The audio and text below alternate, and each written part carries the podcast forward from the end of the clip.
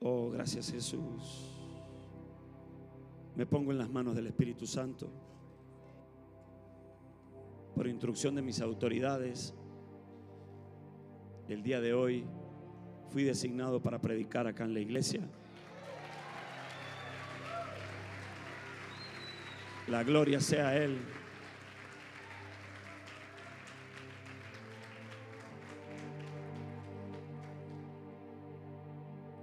Con esto empiezo a entender algunas cosas que en lo espiritual Dios ajusta en mi vida, en el propósito y en la misión de la iglesia acá en Caracas. Y con mucha humildad quiero hablar, quiero compartir, quiero enseñar lo que Dios me está dando en estos tiempos. Amén. Ponga usted una demanda, no vea al hombre, sino la palabra que está respaldada por la palabra de Dios. Amén. Dele un aplauso a Jesús. A Él sea siempre la gloria.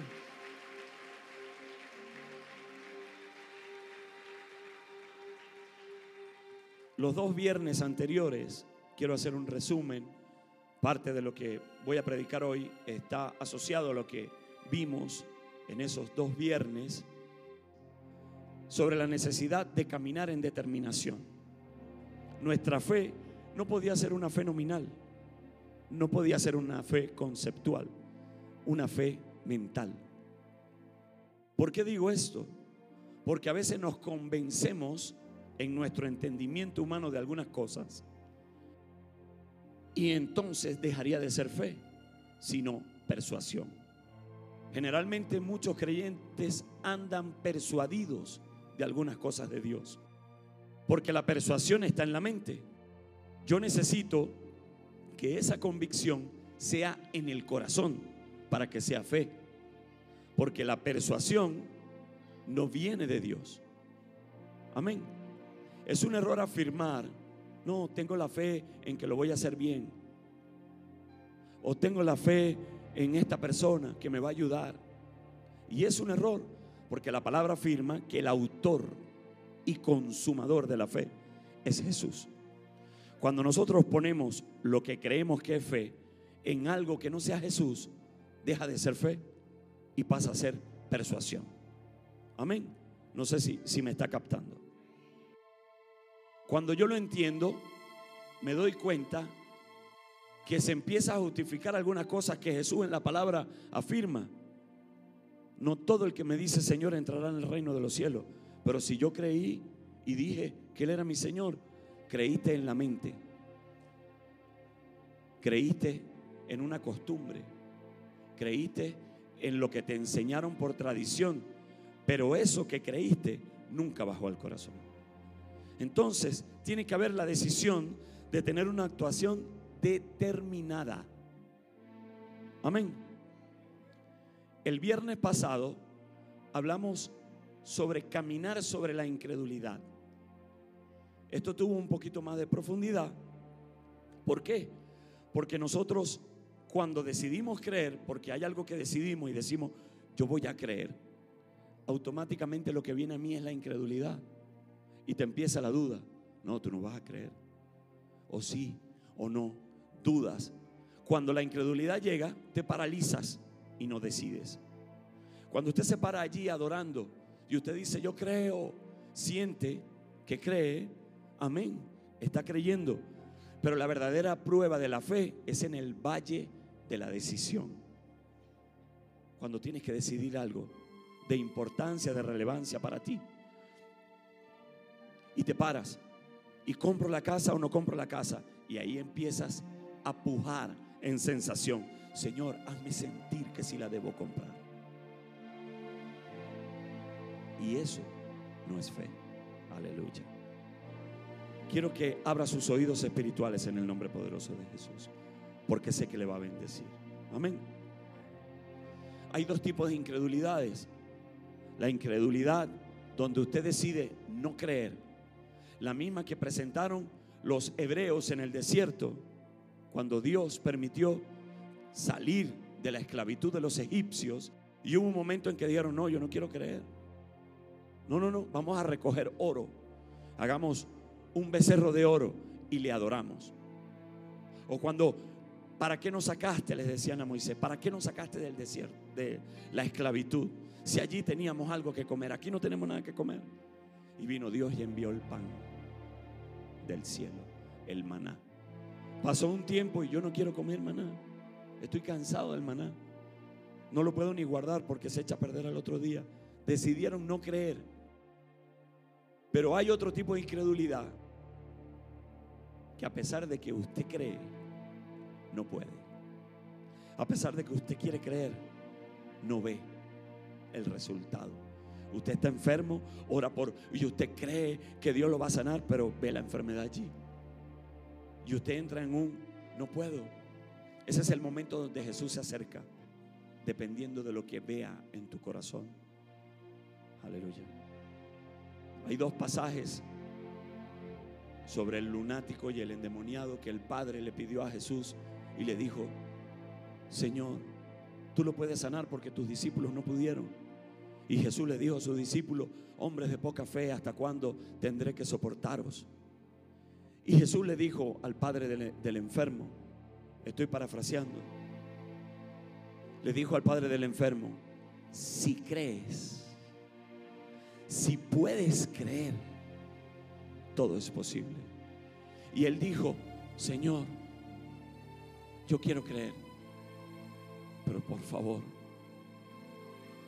ayuda mi incredulidad. Aleluya. Ten la humildad de presentarte ante Dios reconociendo que en ti hay incredulidad y Dios se va a acercar y te va a decir, yo te ayudo, yo quiero, toma tu milagro.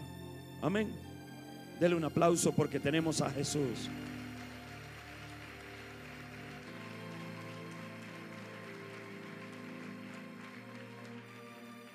Fíjese que Jesús fue a Nazaret y como hubo la familiaridad de los que crecieron con él, les costó creer que era el Mesías. Imagínense que, que Jesús llegó al barrio donde vivía se le acercaron algunos y le dijeron, tú no eras el que jugaba con nosotros pelotica goma. Oye, tú no eras el que jugaba con nosotros chapita. Tú eres el hijo de la señora María de la esquina. Tú no eres el hermano. Y de hecho en el pasaje, incluso él nombra a los hermanos y dice, Jesús no es, no es que era hermano de Santiago, de Jacobo, de Judas. Y sorprendentemente Jesús lo afirma y dice, nadie es profeta en su tierra. Y por la incredulidad de ellos, no hubo milagros. La incredulidad esa es la única causa que puede hacer que no se dé un milagro de Dios. Decídete a caminar por sobre la incredulidad. Así como Abraham creyó esperanza contra esperanza y no dudó en incredulidad de la promesa de Dios. Amén. Entra en una conciencia espiritual reconoce que en ti hay incredulidad para algunas cosas y corre a Jesús y pídele que te ayude en tu incredulidad. Amén. Y verás la gloria de Dios. Dele un aplauso a Jesús.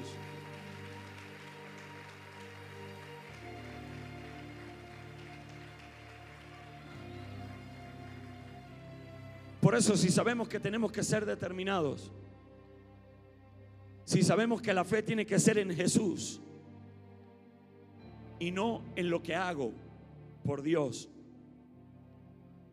Yo no puedo tener la fe que porque salga los sábados a predicar o porque haga esto o lleve sopa, va a venir salvación a mi vida. Tengo que tener claro que lo hago en conocimiento y en revelación por Jesús y para Jesús. Jesús es el centro, es la referencia y allí entonces esa fe alcanzará para salvación. Pero necesitamos saber cuál es esa fe. Necesitamos entender cuál es la fe. Sabemos que según la palabra, la fe es la certeza de lo que espero y la convicción de lo que no veo. Pero debe haber en mí la revelación qué tan lejos está la fe. Por eso hágase una pregunta. ¿cuál es la distancia de mi fe? Pregúntese conmigo, ¿cuál es la distancia de mi fe? Se hace necesario entender de qué fe estamos hablando. Hemos hecho estudio, hemos hablado sobre la fe, qué es pues la fe, eh, cuál es el origen de la fe, en quién se consuma la fe. Pero debemos tener una realidad de cuál es la fe que a mí me sirve para la salvación. ¿Qué tengo que hacer para que en mí sea hallada fe? Porque hallaré fe, se hallará fe cuando mi Señor Jesús venga por segunda vez. Pero ¿sabe qué? Lamentablemente tenemos que hablar y reconocer cuál es el papel de Jesús actualmente en la sociedad. ¿Qué posición ocupa Jesús actualmente en la sociedad? Usted es creyente y ha decidido creer en Jesús, hace las cosas en el nombre de Jesús. Usted sabe que Jesús es su Salvador. Usted sabe que es el Hijo del Hombre que vino a la tierra a morir por nosotros. Su muerte por mis pecados y la resurrección para que fuésemos justificados. Pero la sociedad tiene a Jesús en una posición cultural, pero no tiene a Jesús en una posición de fe. Aleluya. Pareciera que hay una presencia, ausencia de Jesús en la sociedad. Pareciera que Jesús es más histórico por revelación. El Señor de señores y el Rey de Reyes y el Salvador. Aleluya. Jesús parece más el cuento o el concepto de una historia de Navidad. Porque la sociedad, aunque tiene fe deísta o en alguna figura divina, la generalidad de la sociedad cree en un ser supremo, cree en el más allá, se convence de que hay vida detrás o después de la vida, pero no tienen la convicción de quién es Jesús en la posición de fe. Aleluya. Hay mucha globalidad.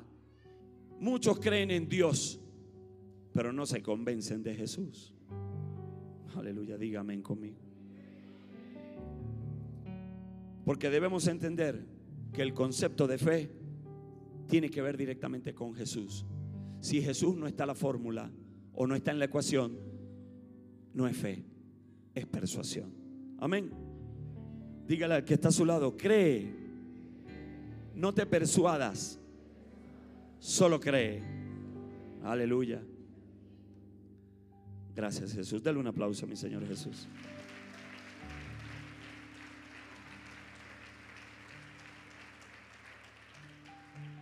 ayúdame Espíritu Santo. Y eso lo entendió Pablo en una experiencia en donde la sociedad llena de intelectualidad ve de lejos a Jesús. Fíjese que poderosamente en Hechos 17, verso 16, hemos hablado algunos viernes de esto. Mientras Pablo los esperaba en Atenas, refiriéndose a, a Silas, y a Timoteo, su espíritu se enardecía viendo la ciudad entregada a la idolatría. Así que discutía en la sinagoga con los judíos y piadosos y en la plaza cada día con los que concurrían. Y algunos filósofos de los epicureos y de los estoicos disputaban con él y unos decían, ¿qué querrá decir este palabrero? Porque Pablo estaba echando el cuento, sí, Dios la esperanza. Parece que es predicador de nuevos dioses, porque les predicaba del Evangelio de Jesús y de la resurrección. Y tomándole, le trajeron al Areópago, diciendo, ¿podremos saber qué es esta nueva enseñanza de que hablas? Pues traes a nuestros oídos cosas extrañas. Queremos pues saber qué quiere decir esto, porque todos los atenienses y los extranjeros residentes allí en ninguna otra cosa se interesaban, sino en decir o en oír algo nuevo. Entonces Pablo, aprovechándose de su intelecto, entendiendo que él tenía conocimiento de algunas cosas, se paró y dijo, varones atenienses, en todo observo que sois muy religiosos, porque pasando y mirando vuestros santuarios, hallé también un altar en el cual estaba esta inscripción, al Dios no conocido, al que vosotros adoráis, pues sin conocerle es a quien yo les anuncio. Fíjese el error que comete Pablo. Es como para tratar de hacer entender de que hay un nuevo Dios. Eh, es un Dios. Es un Dios general, es un Dios. Usted no conoce, no se preocupe. Crea en Dios. Y no es un tema de Dios, es un tema de Jesús. Que quede claro, es Jesús, Dios. No le podemos dar generalidad a Dios. Es Padre, Hijo y Espíritu Santo. Amén. Para que no se confunda. Y lo digo no porque usted no tenga la revelación, lo digo para que usted tenga claro lo que predica. Porque terminaremos con la revelación de lo que significa esto en medio de la predicación que se está levantando en las calles de Caracas. El Dios que hizo el mundo y todas las cosas que en él hay, siendo Señor del cielo y de la tierra, no habita en templos hechos por manos humanas, ni es honrado por manos de hombres, como si necesitase de algo, pues Él es quien da a todos vida, aliento y todas las cosas. Y de una sangre ha hecho todo el linaje de los hombres, para que habiten sobre toda la faz de la tierra y les ha prefijado el orden de los tiempos y los límites de su habitación. Para que busquen a Dios si en alguna manera palpando puedan hablarle, aunque ciertamente no está lejos de cada uno de nosotros. Porque en Él vivimos y nos movemos y somos, como algunos de vuestros propios poetas también ha dicho, porque linaje suyo somos. Siendo pues linaje de Dios, no debemos pensar que la divinidad sea semejante a oro, plata, piedra, escultura de arte e imaginación de hombres. Pero Dios, habiendo pasado por alto los tiempos de esta ignorancia, ahora manda a todos los hombres en todo lugar que se arrepientan. Por cuanto ha establecido un día en el cual juzgará al mundo con justicia por aquel varón a quien designó, dando fe a todos con haberle levantado de los muertos. Cuando empezó a hablar de Jesús, cuando empezó a hablar de ese varón escogido que había muerto y que iba a resucitar. Pero cuando oyeron lo de la resurrección de los muertos, unos se burlaban y otros decían, ya te oiremos acerca de esto en otra oportunidad. Fíjese que la predicación no la podemos adornar en historias humanas y hacer creer que lo que estamos viendo es producto de la mano de Dios de forma general, no trae consigo fe en el corazón del que escucha el mensaje. Necesitamos hablar de Jesús, de su muerte, de su resurrección, del poder de su sangre y que al tercer día fue levantado por Dios para justificarnos de nuestros pecados. ¿Cuántos dicen amén a eso? Porque si queremos entender qué es la fe, tenemos que ir y mirar en profundidad el Nuevo Testamento. No es la fe de la generalidad de que ciertamente hay un Dios, sino que tengo que saber cuál es la fe que debo ejercer para que en mí haya la revelación de la salvación. Amén. Diga conmigo amén. Ahora voy a Gálatas. Ya vamos a entrar en profundidad. Sé que usted lo está demandando. Gracias Jesús. Es sorprendente como Pablo, conocedor de la ley, en las mejores escuelas, con el erudito Gamadiel, que lo enseñó desde niño, y hizo de él un conocedor de la palabra de Dios. Pero a medida que Pablo caminaba en ese gran llamado de Jesús, a medida que avanzaba y se daba cuenta que ciertamente había una importancia en el conocimiento de la ley, aleluya, entendió que el pacto de la ley iba a desaparecer, porque era necesario que se abriera la convicción en los creyentes de un nuevo pacto que era el pacto de la gracia basado en Jesús. Yo quiero que usted termine de soltar esos últimos vestigios de religión. Yo quiero que usted termine de sacar esa última escama de la religión y que se convenza de que estamos en el pacto de la gracia y que ya el pacto de la ley no tiene, aleluya, no tiene función, no funciona, está inhabilitado. Amén. Es solo una referencia de lo que Dios ha hecho y de lo que Dios hará. Fíjese que poderosamente Pablo escribe la carta a los Gálatas, capítulo 3. Y la sección de esta parte de la palabra se llama El Espíritu se recibe por fe. Oh Gálatas insensatos, ¿quién os fascinó para no obedecer a la verdad? A vosotros ante cuyos ojos Jesucristo fue ya presentado claramente entre vosotros como crucificado. Esto solo quiero saber de vosotros. ¿Recibiste el Espíritu por las obras de la ley o por el oír con fe? Yo pudiera cambiar aquí la versión. Oh caraqueños insensatos.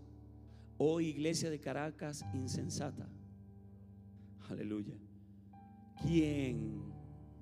¿Quién te habló y te hizo creer que ibas a recibir el Espíritu Santo por cumplir con algunas normas o algunas doctrinas?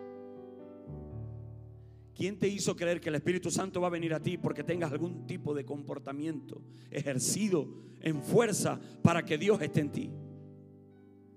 Es por la fe. Porque el mensaje te ha mostrado un Jesús crucificado que si decides creer en Él, el Espíritu Santo de Dios viene a ti por medio de la fe. Aleluya.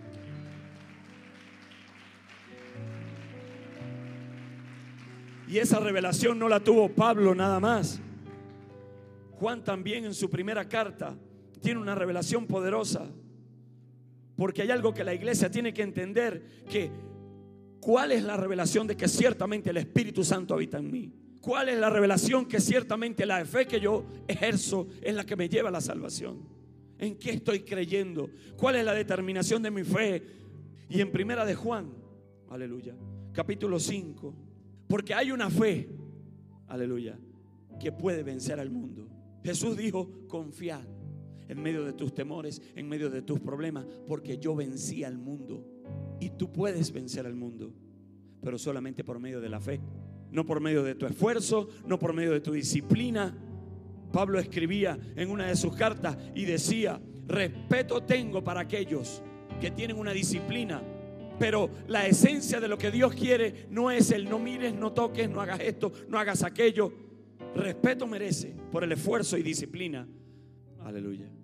Pero eso nunca podrá contra los apetitos propios de la carne. Gracias Jesús. Y Juan afirmaba, porque todo lo que es nacido de Dios vence al mundo. Lo que es nacido de Dios, no lo que tiene apariencia de Dios. Aleluya. Porque todo lo que es nacido de Dios vence al mundo. Y esta es la victoria que ha vencido al mundo. Nuestra fe. La fe en el hermano.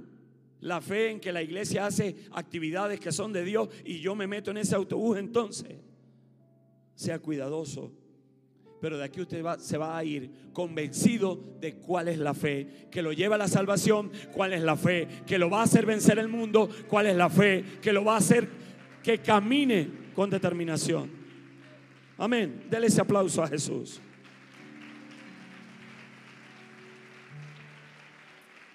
Y Juan afirma, ¿quién es el que vence al mundo? Sino el que cree que Jesús es el Hijo de Dios. No podemos sacar a Jesús de la ecuación. Usted no puede pretender hacer algo si Jesús no está allí. Usted no puede pretender hacer cosas que por muy buenas que las haga, tiene que estar Jesús allí. Usted lo tiene que hacer con la comisión que lo hace por Jesús, para Jesús, en Jesús. Amén. Para que eso cobre en mí el justificativo de que he decidido creer en Jesús. Amén. Porque ahora la iglesia tiene un llamado. Entender que es por medio de la predicación que la fe viene a nosotros y consigo la salvación y poder recibir la victoria de vencer al mundo. Amén. Necesitamos conquistar al mundo por medio de la palabra.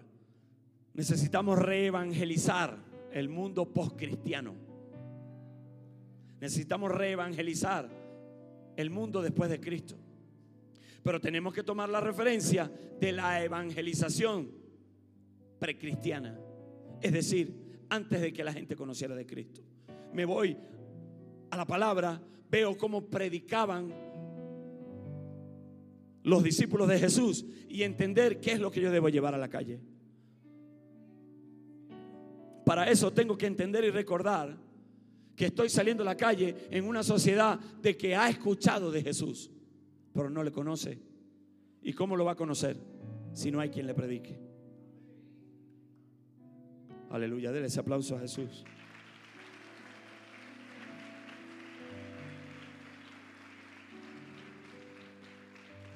Porque así lo dijo Jesús. Yo vencí al mundo. Nosotros también podemos vencerle. Amén. Hay dos cosas que nos acompañan como creyentes. Una es la predicación, que es heredada de Jesús. Y otra es la enseñanza, que también es heredada por Jesús, pero es para la formación de la iglesia. El gran problema que ha tenido la religión es que puso su fe en las enseñanzas y no en la predicación. Lamentablemente en algunas iglesias es más importante formar al creyente para garantizarle que tendrá el comportamiento, la conducta de lo que Dios espera y lo forzo a la salvación. Y eso no es así tenemos que tomar el ejemplo de la predicación porque es la predicación la que me permite recibir la fe que ciertamente me permite alcanzar la salvación. Amén. Jesús aparece en la tierra, comienza su ministerio y trajo un mensaje. El reino de los cielos se ha acercado, arrepentidos y convertidos. Ese mensaje, después de que se cumplió la profecía, Jesús murió, Jesús resucitó, se transformó en Jesús es nuestro Señor y nuestro Salvador.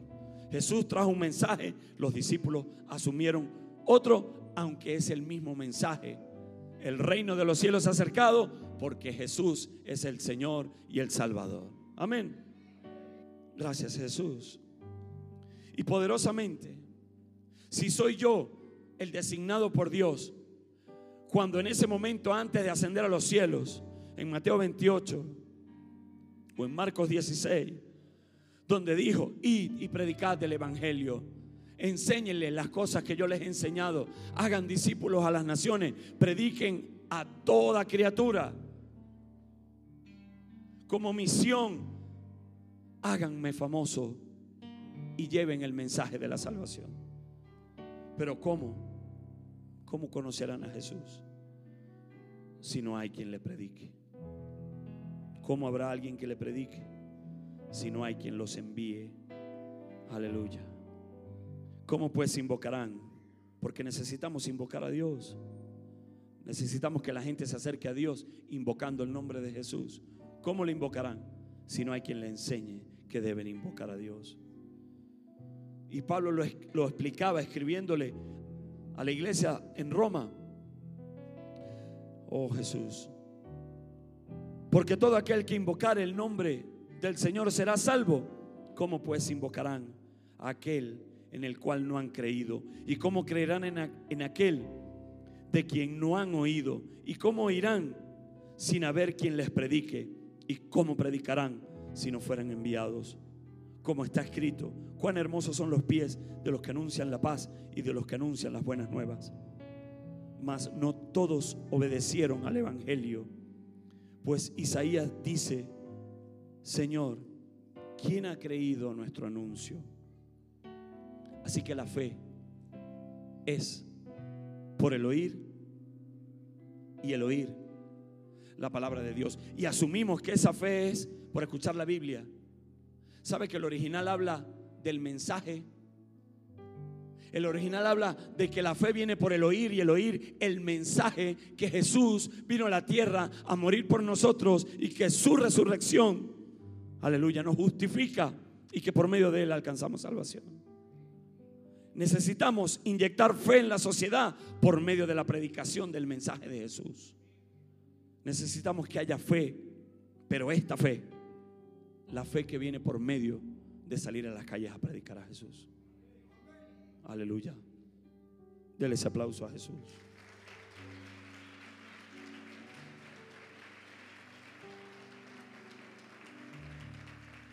Fíjese qué poderoso que tanto misterio tiene el mensaje de que Jesús es el Señor, que solamente por la acción del Espíritu Santo la gente lo puede declarar.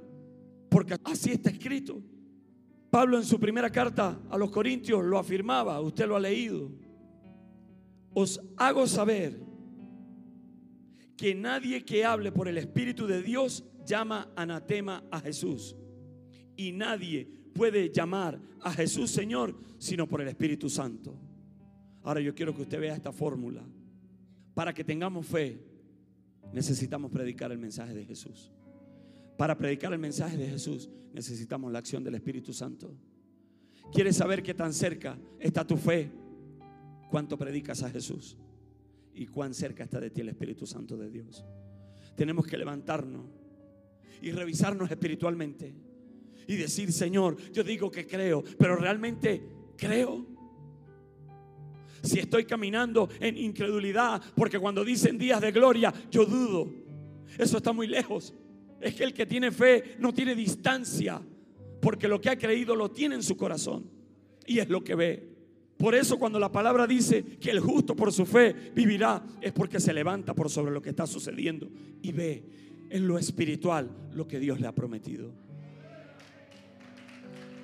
Dele ese aplauso a Jesús. Por eso la religión nos quiere, nos quiere llenar de enseñanzas. Pero Jesús lo que está esperando es que nos llenemos de predicación. Cuando usted se sienta mal, mire, la mejor receta que usted tiene y es de parte de Dios, salga a evangelizar. Salga a alcanzar alabanza, como, como dijo el escritor de Hebreo, de frutos de labios que confiesan el nombre de Jesús. Necesitamos tener la revelación para tener claro en qué estoy creyendo. Dígale que está a su lado, cree. Aleluya. Cuando digo cree con fe, se entiende es cree en Jesús. Cuando a ti te dicen, ten fe, como mensaje evangélico, ten a Jesús en tu corazón. Ten fe, es lo mismo que te digan, sal a predicar el Evangelio de Jesús. Por eso es es que es inentendible que el que cree que es creyente no predique a Jesús. Pocos amenes. Yo entiendo que a lo mejor usted no puede salir los sábados. Usted tendrá un justificativo para eso. Pero también predicamos los viernes.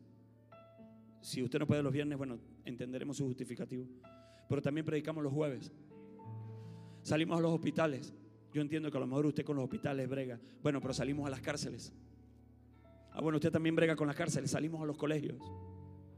Predicamos en el metro. Predicamos en los autobuses. Busca la revelación de Dios. Porque si no predicas, aleluya, hay algo que tiene que cambiar en ti para que puedas estar caminando en la verdadera fe que es en Jesús, en su predicación y en atender el llamado que Jesús le dio a la iglesia. Amén. Por eso la religión se enfoca en la enseñanza. Hay quienes enseñan para controlar, hay quienes enseñan en desconocimiento. La enseñanza es necesaria, pero no es la prioridad. La enseñanza es necesaria para tener un orden, sí. La doctrina es necesaria para que haya un orden en la iglesia, también. Porque no hay anarquía en la iglesia, o no debería haber anarquía en la iglesia. Pero lo que te va a levantar como un hombre o como una mujer de fe lo que te va a hacer crecer en lo espiritual es la predicación del mensaje de Jesús. Hay un cambio que viene al corazón del creyente. Hay un cambio, hay una restauración. Usted habla con un joven del Evangelio, cambia y, ve que le brillan los ojos. Y ve y, se acerca a reconocer que está cometiendo errores, incluso a reconocer sus pecados. Ese proceso lo hace como resultado del Espíritu Santo de salir a la calle a predicar el Evangelio de Jesús. Porque salir a la calle, llevar un plato de sopa y ver al niño saborearse antes de recibirlo. Y que te diga el niño y se te acerque y te diga, ¿puedo llevar para mi hermanito que está allá y no pudo bajar? Hay cosas que Dios cambia solamente si decides hacer su voluntad. Aleluya. Venza la incredulidad. Salga a la calle a predicar a Jesús. Camine con fe. Salga a la calle a predicar a Jesús. Lleva el mensaje. Decídete a creer y ser parte de los creyentes imitadores de Jesús. Los verdaderos discípulos son los que salieron a predicar el Evangelio. Dele ese aplauso a Él.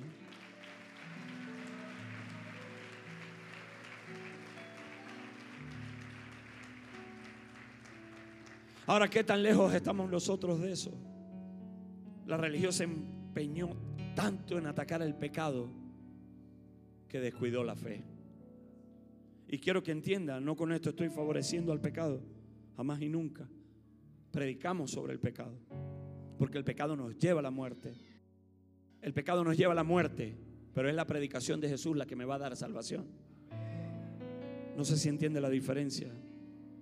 Lógicamente que si peco pierdo la salvación o estoy en una condición que me hace vulnerable ante perder la salvación. Pero no pecar no te garantiza salvación. Poderoso. Deje a la religión bregando con el pecado y sea usted bregando con la fe y con la predicación del Evangelio de Jesús. Amén. ¿Usted cree que alguien que sale a predicar y que sale desde temprano y, compite con el hermano, yo voy a hacer más y yo voy a predicar, aún por competencia, nos gozamos porque Jesús es predicado? Pero está allí y ve, ve la necesidad, va para el racete y ve a los niños con, con cáncer muriendo allí y con una sonrisa porque está recibiendo un mensaje y salir de ahí, ir a un bulevar, repartir más sopa, ver la cola de la gente porque está en necesidad y que usted es parte de la bendición y no de la queja. ¿Usted cree que ese joven cansado, Dios hablándole a su corazón, Dios trayendo enseñanza, Dios haciéndolo escuchar testimonio, va a ir corriendo a pecar? Estoy seguro que no. Aún en medio de sus debilidades y sus errores, aún en medio de su bregar, porque si eso llega a suceder, yo estoy seguro que el Espíritu Santo lo va a redarguir de forma inmediata. Y sabe que está cometiendo un error, pero él sabe que va de gloria en gloria. Con la debilidad ahí, pero sometiéndola, porque decidió salir a la calle a predicar el Evangelio de Jesús. Dígale que está a su lado, sal a predicar. Ahora, ¿qué tan lejos estamos nosotros de esa fe verdadera? ¿Qué tan lejos estamos nosotros entonces de Dios? En el Salmo 145, 18, que lo compartíamos en la oración esta mañana, decía el salmista, Dios está cerca siempre de todos aquellos que le invocan, los que le invocan de veras. Entonces yo puedo decir que si yo invoco el nombre de Jesús, porque es mi fe, Dios está cerca de mí. Amén hay una condición de distancias, porque también dice el Señor que está lejos de los altivos. Aleluya. Entonces hay una condición que a medida que en mí se levanta algo de altivez, Dios empieza a alejarse de mí. Por eso es que mejor cuando sienta que la altivez le está rondando, porque uno lo siente, invoca el nombre de Jesús. Jesús, para que Dios se acerque. Amén. Entonces, si yo decido creer en Jesús, invoco su nombre, ¿qué tan lejos está Dios de mí? No lo está. Está allí conmigo. Poderosamente en Mateo 28, mi Señor Jesús dijo, yo estaré contigo siempre. No voy a decir que con una condición, porque mi Señor Jesús no pone condiciones, pero sorprendentemente es después de pedirnos que hagamos algo. Aleluya. ¿Cuántos lo creen? Por tanto, id, aleluya. Por tanto, id y haced discípulos a todas las naciones. Por tanto, vayan y hagan discípulos a todas las naciones, bautizándolos en el nombre del Padre, del Hijo y del Espíritu Santo, enseñándoles que guarden todas las cosas que os he mandado. Y he aquí, Y he aquí, yo estoy con vosotros todos los días hasta el fin del mundo. Quiere que Dios esté con usted todos los días hasta el fin del mundo. Vaya y predique el Evangelio de Jesús. Estoy desanimado. Mi mamá se fue para, para otro país. Mis amiguitos se fueron para otro país. La situación en Venezuela está difícil. No sé qué hacer. No consigo esto y aquello. Quiero comer sándwich con sándwich spray de craft. Estoy desanimado. Líder, ¿qué hago?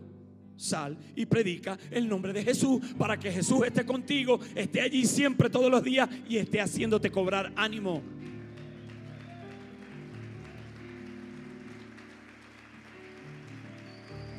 Es que perdí la fe. No, no, no, no perdiste la fe. Dejaste de salir a predicar. Quiero hacer un negocio y tengo poca fe. Sal y predica el Evangelio de Jesús. Porque hacer la voluntad de Dios te va a despertar. Aleluya. Salir a predicar el Evangelio de Jesús va a hacer que le des una patada a la incredulidad. Y aunque lo veas más oscuro, tendrás mayor convicción de que estás pronto a amanecer.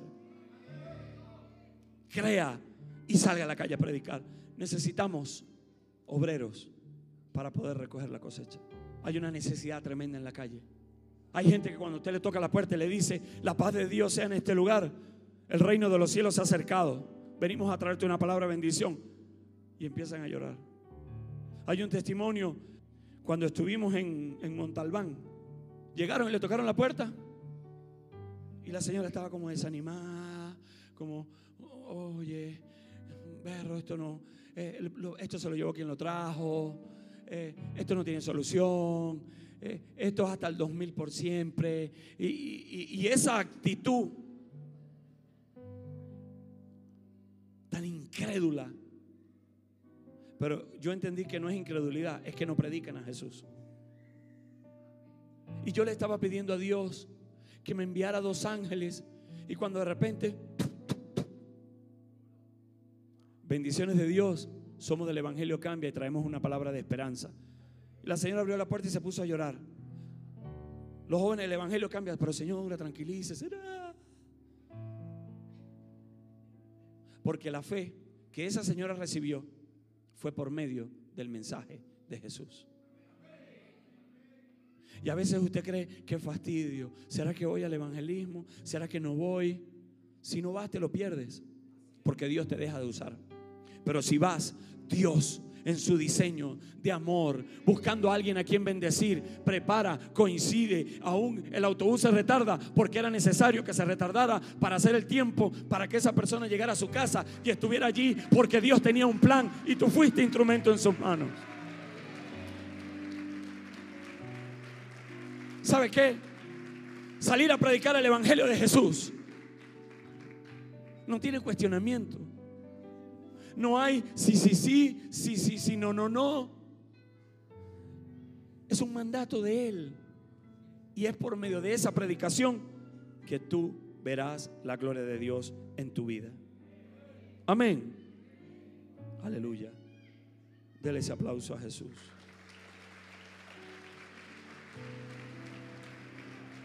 Y allí tú te preguntas, ¿a qué distancia está mi fe? ¿Por qué he dejado de creer? Aleluya, tienes la respuesta. Porque has dejado de predicar el Evangelio de Jesús. Dígale que está a su lado, tranquilo hermano. Dígale, la misericordia de Dios es nueva cada día. Dígale, sal a predicar y listo. ¿Sabe que la primera vez que yo salí con el Evangelio cambia? Que para la gloria de Dios estuve en el, mismo autobús donde iba mi padre y fuimos a una comunidad tipo invasión en Huacara. Y uno lo que hacía era cargar cosas porque yo no predicaba. Pero estar allí, ayudar a alguien, estar, estar intercediendo y, y viendo cómo la gente con lágrimas recibía a Jesús, eso me transformó. Y eso me hizo creer. No hay forma que venga fe a ti si no es por oír y hacer la predicación del mensaje de Jesús. Amén. Dele ese aplauso a mi Señor.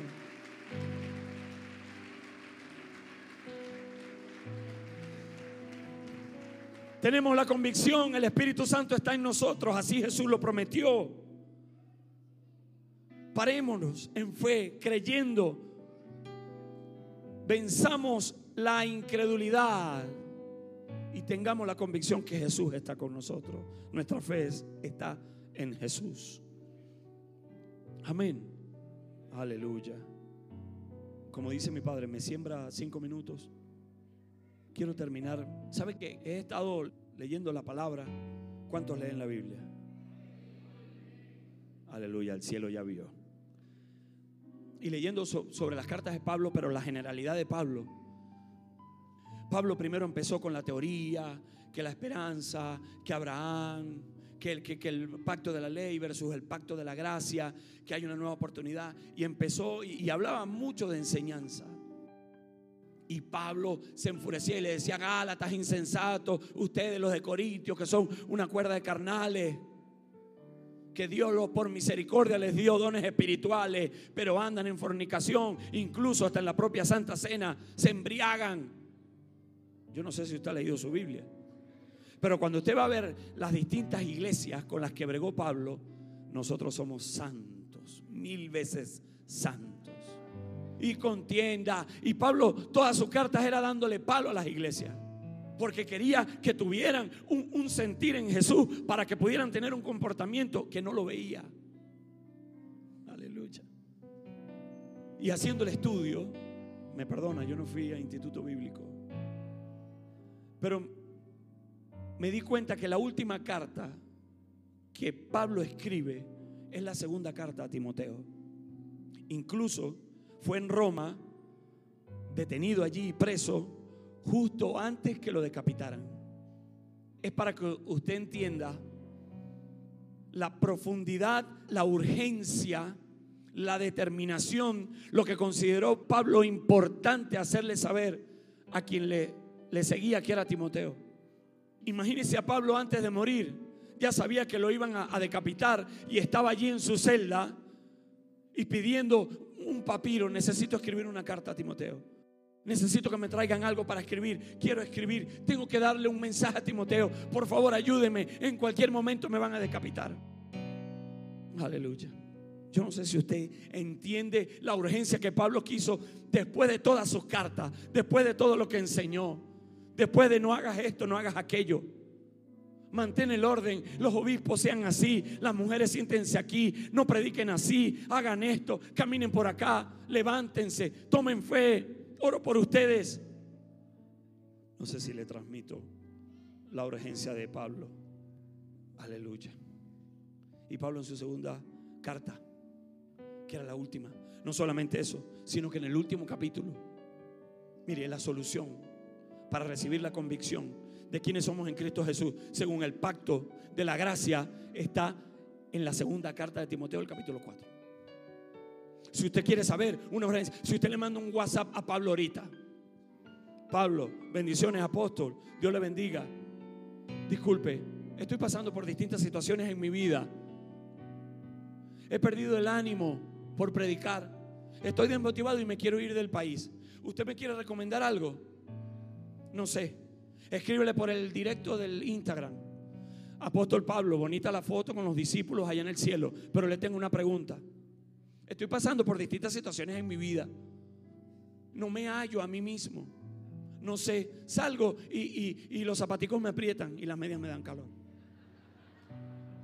Usted tiene algo para aconsejarme. Usted tiene algo que decirme que pueda cambiar lo que estoy pensando. Usted me puede decir algo que me haga caminar conforme a la voluntad de Dios y a lo que Jesús dijo. Usted, usted me puede ayudar para yo asegurarme que yo voy a estar en el cielo, que me voy a ir con el rapto y que estaré con usted alabando allá en el cielo. Pablo dijo, sí, tengo algo que decirte, pero quiero que tomes notas rápido porque todo lo que te voy a decir te lo voy a decir una sola vez la última de sus cartas antes de que lo decapitaran. Y le dijo Timoteo, ¿sabes algo Timoteo? Todo lo que te dije, amén, eso es de Dios. Pero yo quiero que tú prestes atención a esto. te encarezco delante de Dios. Lo hizo como, como, como una promesa, como, como una exigencia, como un juramento, con una desesperación. Sacuda al que está a su lado y dígale con desesperación.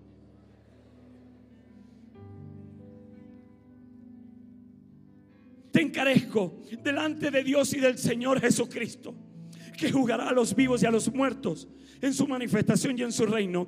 Que prediques la palabra, que instes a tiempo y fuera de tiempo, redarguye, reprende, exhorta con paciencia y doctrina. No, usted no me entendió. Porque vendrá tiempo cuando no sufrirán la sana doctrina, sino que teniendo comezón de oír, se amontonarán maestros conforme a sus propias concupiscencias y apartarán de la verdad el odio y se volverán a las fábulas. Diga al que está a su lado, mi fe no es de fábulas. Mi fe no es de un cuento, es de Jesús y es real. Amén. Pero tú sé sobrio en todo, soporta las aflicciones. Diga al que está a su lado, soporta la crisis. Aleluya. Haz obra de evangelista. ¿Tienes aflicciones? Sopórtala, pero haz obra de evangelista. No, usted no me está entendiendo. Aleluya. Repito, Pablo estaba a punto de morir. Aquí le faltó decir, quiero resumirte todo en algo te encarezco que prediques y que lleves el mensaje de Jesús. Soporta la crisis que estás pasando en Venezuela, pero no dejes de hacer labor y obra de evangelista. Dele ese aplauso a Él. Cumple tu ministerio. No se pare y diga, no, lo que pasa es que yo estoy en una escuela de formación y a mí, bueno, supongo que me nombrarán profeta. Tu ministerio es el ministerio de la reconciliación. Tú eres embajador de Cristo. Tú tienes un ministerio asignado, llevar el mensaje de Jesús, hacer que, la, que el mundo se reconcilie por Dios, con Dios, por medio de la fe en Cristo Jesús. ¿Estás desesperado? Capítulo 4 de segunda carta de Timoteo. Porque yo ya estoy para ser sacrificado ya, ya yo hice lo que tenía que hacer. Estoy seguro que ahí faltó algo que Pablo no lo escribió, pero lo pensó. Señor, quisiera predicarte más. Permíteme, aunque sea predicarte más. Yo estoy seguro que Pablo le predicó al que tenía al lado, al que estaba al frente, al por donde iba pasando. Justo cuando lo iban a decapitar, dijo: Jesús es el Señor. Créanlo y el tiempo de mi partida está cercano. He peleado la buena batalla, he acabado la carrera, he guardado la fe. Aquí usted puede sustituir y decir, no he dejado de predicar a Jesús. Amén. Por lo demás, aleluya, me está guardada la corona de justicia, la cual me dará el Señor, juez justo, en aquel día y no solo a mí, sino también a todos los que aman su venida. ¿Cuántos dicen amén?